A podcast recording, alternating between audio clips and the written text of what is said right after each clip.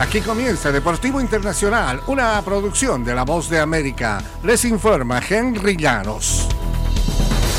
En el baloncesto de la NBA, Darius Garland de los Cavaliers no podía cambiar lo que había ocurrido en un debut decepcionante dentro de los playoffs, pero el martes se encargó de que la experiencia desagradable no se repitiera.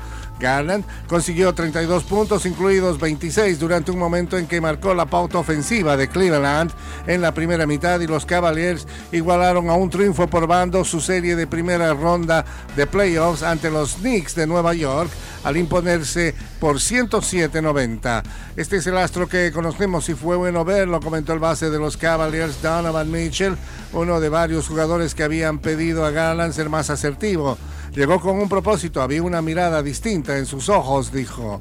Garland anotó 15 puntos en el segundo cuarto cuando Cleveland apretó la defensiva y dominó a Nueva York. En el fútbol internacional, la búsqueda de una decimaquinta Copa de Europa sigue en marcha para el Real Madrid. Chelsea, en cambio, desconoce cuándo volverá a competir en este torneo de élite. Al compás de un doblete de Rodrigo, el Madrid despachó 2-0 al Chelsea el martes y se instaló en las semifinales de la Liga de Campeones por décima primera ocasión en 13 temporadas. Las dos anotaciones del brasileño en el complemento apagaron al fin la animada reacción del Chelsea que duró aproximadamente una hora, pero que desembocó en una cuarta derrota consecutiva bajo las órdenes del técnico interino Frank Lampard.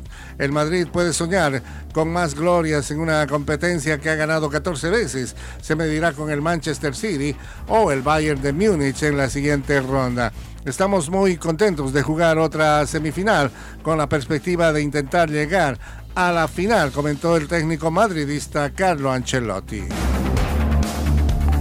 Y un tribunal de apelaciones ha confirmado que ocho profesionales de la salud deberán enfrentar un juicio por la muerte del astro del fútbol Diego Armando Maradona en 2020.